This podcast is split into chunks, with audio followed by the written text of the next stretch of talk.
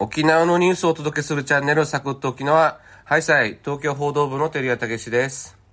イェーイふふふ編集局整形部の川野ゆり子です。よろしくお願いします。おはようございます。川野さん、辛いですね、僕は。辛いね。なんかもう、目薬めっちゃついてますね。今直しました。はい。いいですね。歓迎会だったんですよ。あの、あえっ、と、ん？国会記者会館でね、うんうん。あの、同じ部屋を使用している、8日会。洋歌会っていう、あの、他の地方紙の記者さんたちとの歓迎会で、うんうんうん。めっちゃ楽しかったんですけど、うちね。うん。うん。だから帰ってきて飲み直すからダメなんですね。ダメだね。何？それで、辛 くて、えなんですか、二度寝してさっき起きたみたいな感じ？そう、だから、年取ってるからね、6時ぐらいに1回目覚めるんですよ。うんうんうん。まだいけるじゃんと思って寝たら、ごめんなさい、もうこの時間になってました。そうね。ちょっと待ちましたから、私なんだ。すいません。いやいやいや。でも、二度寝さ、したら、やっぱ私もさ、最近二度寝しないようにしてるんですけど、いや、してるでしょ、川野さん。いつも寝てる。いつもいつもしてたんですけど、やっぱり、あの、辛いから、朝、うんギリギリまで寝たい派なんですけど、なんか最近なんか二度寝した時って、やっぱ眠りが浅いから夢見るんですよ。おうおうおうで、それがもうなんか、訂正だよ、みたいな。間違ってる、みたいなので、なんか、車内がざわついてるみたいな夢を見るんですよ。訂正ってね、あもうやっちゃ、一番やっちゃいけないことね。はい。記事を間違えるってことはもう新聞の信頼を落とすことだから、その間違えた記事に、の、を間違えてましたっていう記事が翌日の翌日に載るんだけど、それが訂正記事って言ってね。はい。もうめっもうもう、すっごい怒られるじゃないですか。社内外から。始末書だからね、まずね。もちろん、うんもちろんその間違いを届けてしまったわけだから、うん本当にこれは反省しないといけないことなんですけど、でもそれがもう本当に記者として一番怖いことじゃないですか。そう、反反省してるのに怒られるからね。で、だからもう最近二度寝するとなんか、なんかわかんないけど最近毎日その夢を連日見て、で多分し、なんか気づいてないけど無意識でストレスを感じてるんだと思うんですけど、これ病んでますね。病んでるね。ちょっともう二度寝しないようにしてます。そう、でもた、確かに朝の電話とかってビクってするよね。ビクってするマジで。え、なんか間違えたかなって言って。そう、朝一の電話。で、お礼だったりすると、おーってなるんだけど。うん、俺の電話もね、もういいよって思うもんね。もうこのドキドキ感がもうひどいからね。すごい朝、朝の電話って本当にピリつきますね、うん心が。とっても嫌。でも私も嫌だ。あの、皆さん朝電話しないでくださいね。あの、本当本当に。そうだね。できたらもうちょっとあの、10時半以降ぐらいにしてほしい。そう。あとね、朝一でメールとかチャット送る人もいるけどさ、6時とか7時とかさ、あ、あれも本当に僕ビクってして起きてもう眠れないわけ、その後。おじさんたちだからしょうがないよ。まあ、おじさん世代と付き合ってるからそうなるんだけどさ。ょうがない。私たちもその世代だからしょうがない。そうなのか。そう、まあ、ちょっとね、あの、朝は苦手です。だそういう意味で朝も苦手ですっていうことで。そういう意味でも朝が苦手ですね。はい、ですね。すいません、メッセージいただきました。ありがとうございます。ボイシー二郎さん、10分あればなんとかなる、胸に気づきま、あ刻みます。うん。はい、もうか先、週のね、あれですね。先失敗、しくじり話での教訓ですね。ね、これ川野さんの教訓ね。うんうん。はい。で、ともパン、ともぽんさん。配信お疲れ様です。ジャーマンみや、ジャーマンケーキ土産の話いいですね。しかしすでに大手経済誌に記事として出ていましたよっていう記事のリンクもいただいて、面白い記事でした。ありがとうございます。読みました。うん。ね、楽しかったです計算。に載ってましたね。はい、ありがとうございます。とのさんさん。お疲れ様です。今日も楽しく拝聴させていただきました。私の話が出た時はびっくり、ちょっと、いや、かなり嬉しかったです。うん。お二方、飲みすぎには気をつけてくださいね。ありがとうございます。うん。皆さんね。ありがとうございますでも相変わらず記者の目の内容には触れてくれないっていうこと そうですね、もう、年に1回ぐらいで回ってくるんで、来年お楽しみにしてください。はい、今日の解説は何でしょはい。今日はですね、あの、今年10月から始まるインボイス制度、ああの、消費税のですね、仕入れ税額控除に関する新しい制度について、沖縄県内の状況だとか課題みたいなことをちょっと深掘りしていきたいと思います。うはい、お願いします。はい。まずは沖縄タイムスの記事を紹介します。解放総研は沖縄県内企業のインボイス制度の対応状況に関する調査結果を発表しました。制度について約9割が認知しており、適格請求書発行事業者としての申請登録状況は申請した9月末までに申請予定を合わせて91.1%に上った。ただ、母数は少ないものの、免税事業者は申請済み、申請予定が半数にとどまりました。制度開始後の免税事業者との取引継続に対しての懸念も示されており、制度開始が新たな経営課題となる可能性もあります。はい、はい川野さんが書いた記事ですが、なんかもう、この時点でいろいろ知らない言葉がいっぱいあって難しいですね。デルミアさんはね、ただね、二日酔いで頭が働いてないだけですよ。ああ、そうか。さっきもカミカミでしたからね。いや、あの、本題入ってください。はいはいはい。えっとですね、インボイス制度ってそもそも何かっていう話をさせていただくんですけれども。あそうそうそう、それ教えてください。あの、うんいわゆる事業者ですね。まあ、法人だったり、まあ、個人事業主もそうなんですけれども、は、課税事業者と、えー免税事業者って二通り今あるんですよ。で、売上高が1000万円以下の方たちは、免税事業者として、まあ、消費税を納めなくてもいいっていうような制度になってるんですけれども、あの、課税事業者に関しては、まあ、確実にもう今までも払ってますし、売上高1000万円以上だったら払わないといけないんですけれども、この人たちの、あの、消費税、まあ、例えば、えー自分が仕入れたものにかかった消費税から、売ったものに、えーで、もらったし消費税。うん。これをなんかこう、控除していかないといけないわけですよね、トータル。そああ、こを、そうですね。見える化していこうっていう制度を整えたっていうことがインボイス制度になってるんですけれども、消費税自体があれですもんね。お客さんが支払ったお金にかかってる税金なんで、うんうんそれが仕入れだとか、そういうところまで波及していくんで、はいうんあの、取引先の事業者にまで影響するよってことなんですね。そうそうそうそうそう。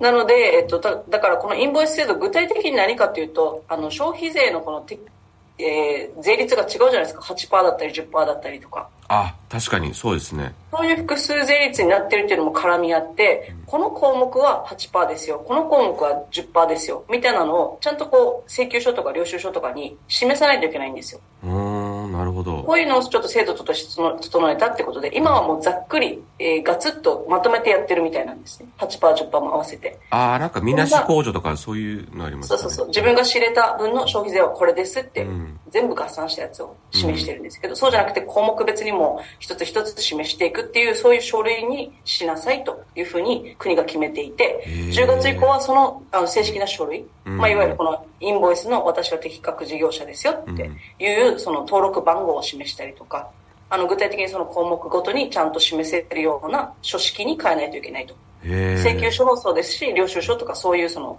いわゆるあの税税金関係とか、この会社の経理関係に使う書類とかをそういうのを意識変えなきゃいけない。うん。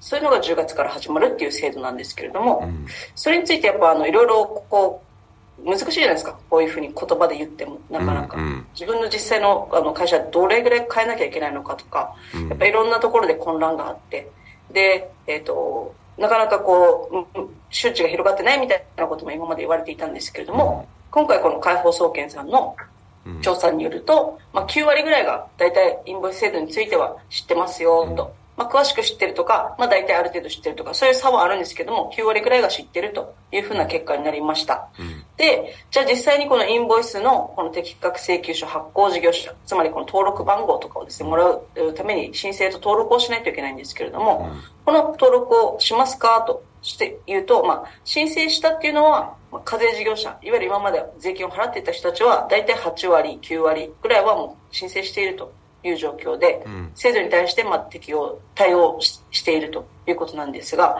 今までその、えー税金払ってなかったその免税事業者と言われる、まあ、いわゆる小規模、フリーランスとか、零細の方たちとか、っていう人たちはやっぱりもう1割ぐらいしかまだ申請していないということで、あの、この課税事業者か免税事業者かによってちょっと対応がいろいろ分かれているというような状況がありました。うん。で、えっと、この制度開始でですね、一番こう国とか、そのいろんな、えー、事業の方、その税理士とか、その公認会計士の方とか、いろんなその専門家の方が懸念しているのは、こう免税事業者と取引している場合、免税事業者はそのインボイスの書類を正式に発行できないので、つまりそのか自分が課税事業者だった場合、この仕入れ、この仕入れ額の消費税を控除できなくなるっていうことが懸念されるんですよ。うん。自分のその、えー税金に対しても、この取引先が免税事業者でインボイスじゃなかったら、自分の税金を多く払わないといけないとか、ええそういううん。ことになってしまうわけあ、です、仕組みがそうなってるんですか？そうそうそう、控除できないので、だから引けないんですよ。このああ、なるほど。免税事業者から買ったものの消費税は、うん免税事業者はインボイスを発行できないので、うんなので、えーこの分はもう消費税を私はあのインボイス発行インボイス制度に適用している、えー課税事業者だとしてもこの分は消費税を控除できないのでつまり消費税が多く払わないといけないっていうことになるんですね。め免税し事業者が申請してなければってこと？そうそうそう申請しなければ、うん。はいはい。あ、なので取引先に迷惑かけちゃうってこと？そうそうそうそう。取引先に迷惑かけるし、うん例えばもうその取引先があの大きい会社でうん。その免税事業者は比較的小さい会社なので、うん。まあ、下請けとかですね、うんそういうちょっと力の関係が上下である場合に、もうあなたとは取引しませんと。ああ、なるほど。その地位を乱用じゃないですけど、まあ、そういう力関係を働かせて、うん。えーなんかその、免税事業者に対して、じゃあ価格を下げろとうん。言って圧力をかけたりとか、おーあそういった可能性があるっていうふうな懸念がたびたび指摘されているんですけれども、うんうんうんこういうことに関して、このあの、今後この制度開始後、免税事業者と取引をしますかというふうに聞いた場合、ん3割があ決めかねていると対応。おーなるほど。うんまだちょっと決めかねていると言っていて、2割がわからないと回答していて、うんつまり5割は、あの、どうしようかなっていう状況らしいんですよ。ああ、なるほど。えーで、これまで通りの取引継続っていうのは27.2%にとどまっているので、うんつまりこう免税事業者にとってはやっぱり厳しい状況になるってことが懸念されるんですね。あーじゃあちゃんと申請しといた方がいいですよっていう。そう、うんそう思うんですけれども、申請し、なぜ申請しないかというと、免税事業者はそもそも年間1000万円に満たない売上高なんですよ。つまり本当に小さい規模なんですね。はいそこからじゃあ、その大手と取引したいからって言って課税事業者になるとするじゃないですか。うん。そうすると、ただでさえ少ない売上から、またさらに10%消費税として納税しないといけないので、利益が相当少なくなるんですよ。なるほど。え、そうなの？え？そうそうそう。だから結局はもうこれ全部経営判断で、あの、あなたが免税事業者のままでもいいよと。うん。いいよって言っても、でもやっぱ実際の商取引で、やっぱ不利に扱われるかもしれないっていう懸念も広がってますし、一方ででもじゃあ、あの、あの、今まで通りちゃんと取引するために、課税事業者になりますと、インボイス制度登録しますと言った場合は、やっぱりこの分消費税を払わないといけないので、利益は大幅に圧迫されるんですよ。えどどっちもなんかやっぱメリットデメリットというかあの考えられる懸念材料があるので、まあ、ちょっといろんなこの、えー統計とかもですねいろいろ調べつつこの支援機関とか、まあそのえー専門家の方々みたいな話もなんか結構いろいろサポートするっていう体制は徐々にできているみたいなんですけれどもやっぱこの調査から見てもあの解放総研さんはあの制度開始後にやっぱこの適格登録があるかないかその免税事業者か課税事業者かどうか、この差がですねやっぱ大きな垣根を生む懸念があるっていうふうに指摘していまして、まあ、やっぱ今後もしばらくはちょっと影響を注視していかないといけないかなというふうに考えています。あ、わかりました。ありがとうございます。はい、エンディングです。お疲れ様でした。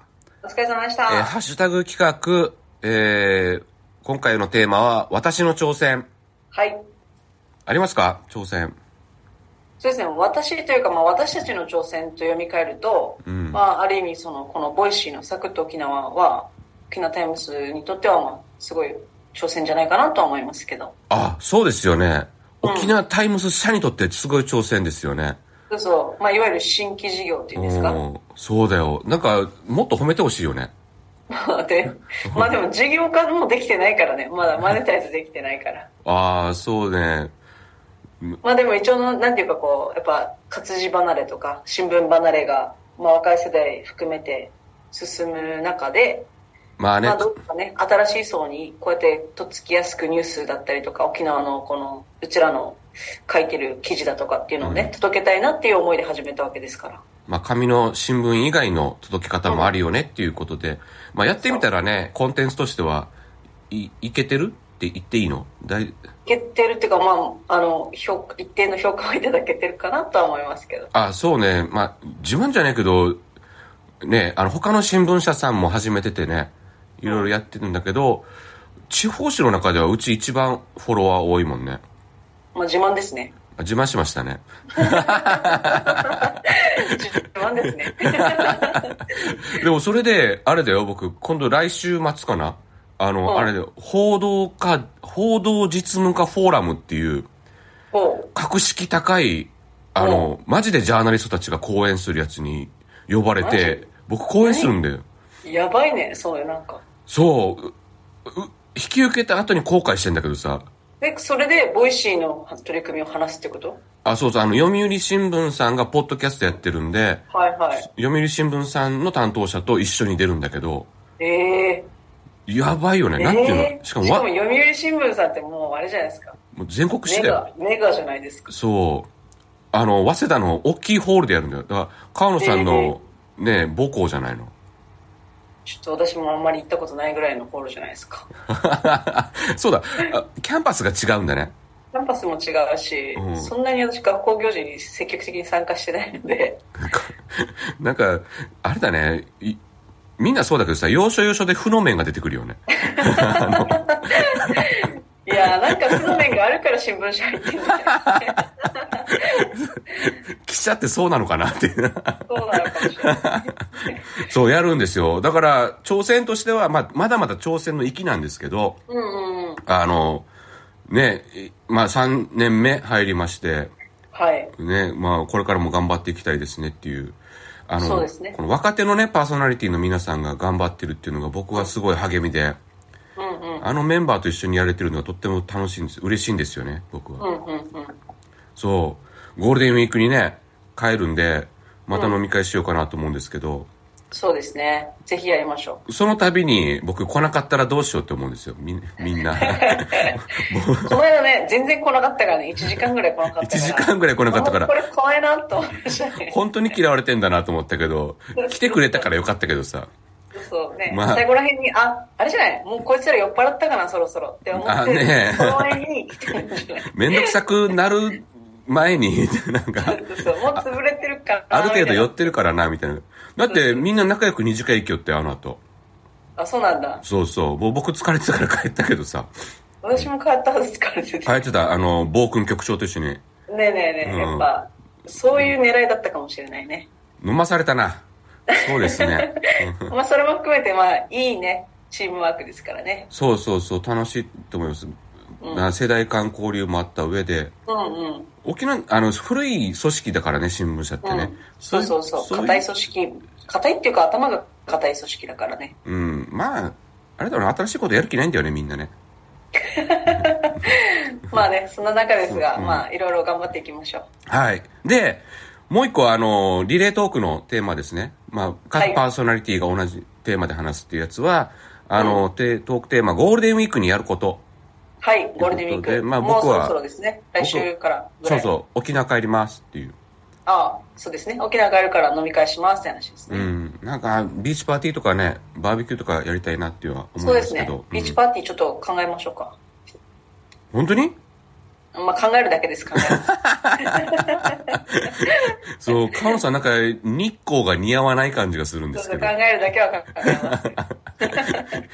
結30やる局、とは言ってませんから。あ、させることはあるかな？あるかもしれないですけどね。え、で、川野さん自体は何かありますか？私はだからずっと言ってますけど、このゴールデンウィークに一回は打ちっぱなしゴルフ行こうかなと思ってます。川野さん、これ去年のね、新年一発目の放送でゴルフやりますって言って、言ってました。2年と4ヶ月、5ヶ月ぐらいになりますね。ちょっとやっぱコロナ禍がね、影響して。3年ぶり。コロナでゴルフが人気っていう記事見たけどな。はいあの3密を避けられるみたいな。はい、書きました。えやっぱりね、ちゃんと、やっぱちゃんとこう、やろうと思って。その、早起きもできるようになったし、弁当も作って健康にも踏み出してますし、次の一歩はまあゴルフかなと。あ、なるほど。ね。一歩一歩進んでる一。歩一歩、はい。へえ、栄作さんに教えてもらったら？いや、江作さんにというよりは、まあ、もっと上手い人に教えてもらいます。あの人もある程度うまいとは思うけど あなたが言える立場ではないっていう、気がしますが。はい。そうですが、まあ、あ、わ悪い意味それも私の挑戦ですね。そうですね。まあ、挑戦していきたいと思います。はい、わかりました。じゃあお互い頑張っていきましょ頑張りましょう。う。はい、まあ明日はゆるとサンデーです。またお聞きください。ありがとうございました。ありがとうございました。